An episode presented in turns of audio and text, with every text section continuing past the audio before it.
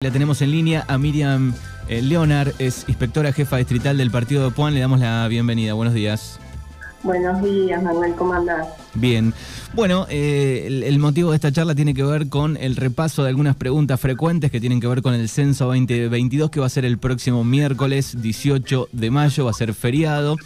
Eh, bueno, ¿cómo está el, número hoy de, del, del censo digital? Sabemos que en algunos países que se ha realizado en las primeras veces eh, nunca superó el, el 50%, había números que eran bastante alentadores en, en algunas provincias por estos días. Bien, por ahí, bueno, vamos a, por ahí te cuento un poquitito primero cómo se está haciendo el trabajo, sí, para también invitarlos a hacer el censo digital.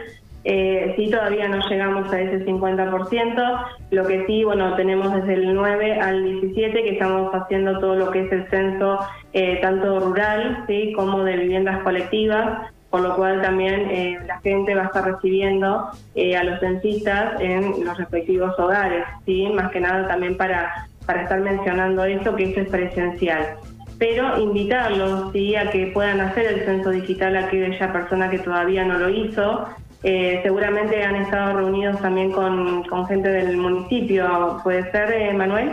Eh, ¿Con sí, Lisandro? sí, estuvimos charlando hace un par de, de semanas. Bien, Porque bueno, ellos lo que movilizaron, porque es un trabajo también conjunto con ellos, es los puntos digitales, ¿sí? Eh, que bueno, lo, lo fueron llevando para diferentes localidades, como así también tienen los puntos digitales propios eh, de la localidad que pueden acercarse, sí, como para seguir haciendo el censo digital. Igual, a ver, aquella persona que no se pudo acercar o que por ahí no se animó o lo que fuere, que por ahí por alguna circunstancia, el día 18 van a estar pasando los censistas, sí, por, por sus hogares, para poder hacerlo de la manera manual, sí, o sea, hacerlo en el cuestionario y en soporte de papel. Ujú. Entre las preguntas, bueno, ¿hay que esperar a la persona censista en, en la vivienda? Claro, la idea es poder eh, esperar a la, a la persona que, que asiste, el censista, para poder hacer la, mm, el cuestionario, eh, para que no tenga más que nada, en realidad, bueno, el censista va a volver, o sea, no es que no va a volver, pero bueno, es como para poder organizarnos en la labor. ¿sí? Exactamente. ¿Cómo, ¿Cómo vamos a identificar a, a las personas censistas? Eh, se le entrega una chaqueta eh, y a su vez una credencial eh, donde va a estar consignado el nombre de la persona sí que, mm, que hace el censo. Eh, así que bueno, tienen que tener sí, una credencial de color azul eh, y las chaquetas son blancas, así que bueno, eso es lo que los va a identificar. Ujú. Eh, ¿Qué sucede con las personas que tal vez estén de viaje ese 18 de mayo digo, y, y realizaron el censo eh, digital? Tienen el código que, que, tira Bien. que estira el sistema, se va a poder pegar en la puerta, pero hay que aclarar eh, el sexo también en, en- en- o la cantidad de personas censadas. Bien, Eh, bueno, una vez que tenés el código y por ejemplo te tenés que ir de viaje, que puede suceder, lo que podés hacer es o dejarlo en la puerta o si por ejemplo te fuiste muchos días antes, podés dejárselo a un vecino que le tengas confianza y entrega el código. Y em, pueden agregarle, lo, lo ideal sería tener los datos de cuántas personas eh, viven en el, en el hogar eh, y eh, discriminado entre varones y mujeres, que es lo que está consultando en ese cuestionario. Eh, pero en el caso de que se olviden de dejar los datos numéricos, no hay problema, se consigna el código, ¿sí? Eh, pero bueno, lo tienen que tener sí cuando pasa el censista. Bien, perfecto. Eh, hasta las 8 de la mañana de ese mismo miércoles va a haber tiempo para realizar el censo digital, ¿no? Sí, hasta esa hora. Bien, bien. Eh, el partido Puan, eh, te- ¿están los números? ¿Pueden ver los números ustedes o no? De, de la cantidad de... de- A mí no se me refleja en plataforma, por ahí eso lo estaba manejando municipio, sí, pero bueno, no, no me han enviado la cantidad de, de porcentajes, sí, de, de personas. Eh, la otra vez, te digo, al inicio estábamos hablando, había incrementado mucho, porque ya estábamos hablando más del 10%, pero ahora ya de la etapa que pasamos ya hay mucho más y no, lo- no lo cuento ese dato. ¿sí?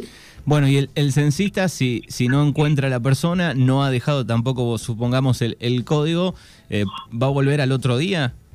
Claro, el censista tiene que volver incluso en ese mismo día y después nosotros vamos a seguir trabajando dos días más, ¿sí? Para poder eh, censar a todas las personas. Ujú, Bien.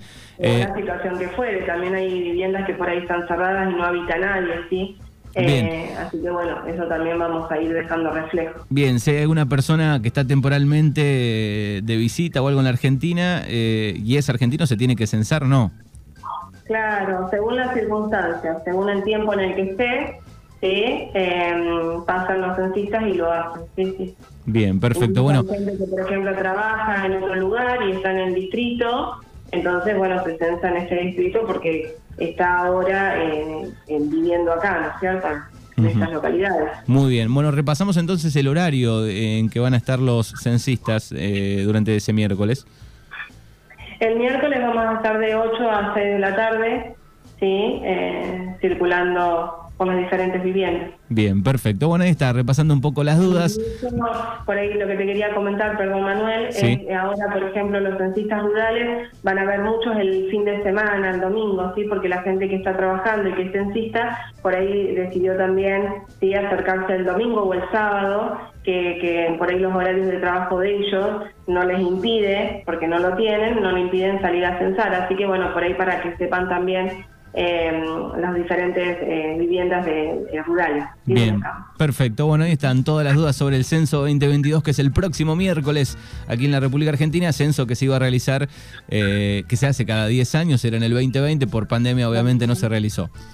Exactamente. Y lo bueno de este censo es que contamos con la parte virtual, ¿sí? El censo del digital, que en otros censos no estaba. Bien. Así que bueno, eso también es una, una gran experiencia, así de, de poder habilitar ahora. Sí, y para aquellos que no lo hicieron y lo van a hacer el fin de semana, son simplemente, no llega a 10 minutos, es fácil, está muy... Exactamente fácil, sí, sí. No, Sí. no, no es tanto tiempo. Exactamente. Eh, es solo tener buen internet y que no se corte internet, después se hace fácil. Incluso pueden pedir ayuda a un hermano, una, a una tía, lo que fuere, que, que pueden ayudar, ¿sí? O sea que es de fácil acceso. Bien, y si no, punto digital eh, en las distintas localidades, en Darregueira está funcionando de 8 a 13 horas la ayuda.